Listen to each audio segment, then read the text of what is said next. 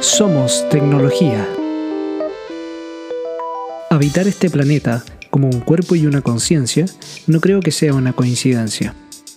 Somos hasta ahora parte de un fenómeno azaroso y evolutivo que nos ha llevado, competencia y cooperación mediante, de vivir en las cadenas a tener autos que se manejan solos y robots que hacen aquellas cosas que no queremos realizar. Hemos sido la especie terrestre que ha transformado el planeta Tierra desde la virtud y el vicio.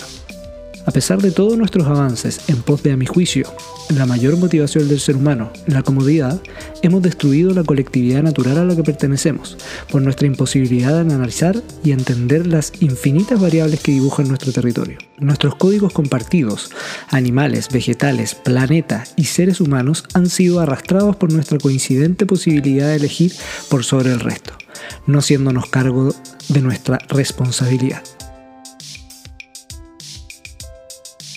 Pensándolo bien, hemos intentado denominar desde la mente, olvidando el origen y creyendo que ciertos axiomas transgeneracionales, como especie, nos obligan a trascenderlos y desconectarnos del origen. Dicho de otra manera, distanciarse de la familia nuclear permite crecer. No obstante, eso no implica deslindarnos de la responsabilidad, el agradecimiento y el cuidado que se merecen. Somos responsables por el simple hecho de ser una réplica específica, de mantener y sostener el devenir de nuestra especie sin perjuicio de la distancia generacional que nos separa.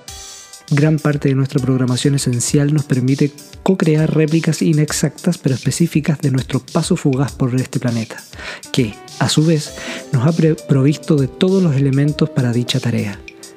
La Tierra tiene la potencialidad, como organismo vivo, de generar el contexto para que se desarrollen y evolucionen las especies iniciales con el objetivo de sostener su desarrollo futuro.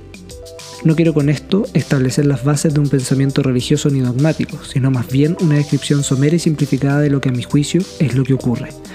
Durante mucho tiempo he escuchado a los contrarios al uso de la tecnología, que esta última no solo no remediará los problemas actuales y futuros, sino que la actualizan como la culpable y responsable de la debacle de la humanidad. En parte, claro que estoy de acuerdo, pero no culpo directamente a la tecnología per se, sino más bien somos una especie joven e inmadura que se vio a sí misma con el poder transformador y creador de los antiguos dioses.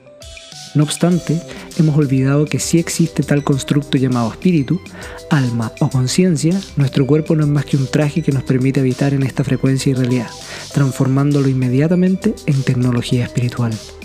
Si la tecnología etimológicamente se define como del griego tecne, arte, oficio, logia, tratado, estudio, ciertamente pudiésemos esperar que la conciencia, en su necesidad de colapsar en esta realidad y esperando millones de años, haya podido desarrollar una forma de habitar esta realidad. Hemos visto y experimentado, a través de las ciencias y las matemáticas específicamente, la emergencia de códigos y proporciones que se repiten una y otra vez, tanto en nosotros mismos como en la Tierra y en el universo. Una especie de lenguaje del cual podemos extraer réplicas fenómenos e instancias que antes nos eran imposibles. Tal vez somos simplemente información y ésta se agrupó como tal en una nueva abstracción que es nuestro cuerpo y recursiva y sucesivamente hasta llegar a la esencia misma de la creación. Porque si la creación en sí misma es una abstracción fácilmente, desde la emergencia de la conciencia se articuló una serie de reglas, códigos y leyes que hacen sentido en la lógica del balance y la polaridad. El movimiento solo ocurre en la existencia de polos opuestos, y eso, a su vez, determina un balance energético que activa o desactiva el principio binario de la existencia. La dualidad es, entonces, ineludible desde la perspectiva energética, pero no desde la conciencia, que asume la complementariedad como una característica intrínseca de los opuestos. Efectivamente, somos resultado de la ejecución de una técnica en el tiempo y distancia. Somos un vehículo diseñado con conciencia e inteligencia, tal vez no humana, pero eso tampoco lo tenemos como certeza. No obstante, cabe la posibilidad de que esto sea una simulación, y es desde esa realidad que me pregunto si eso no es relevante y si nosotros también lo somos o no.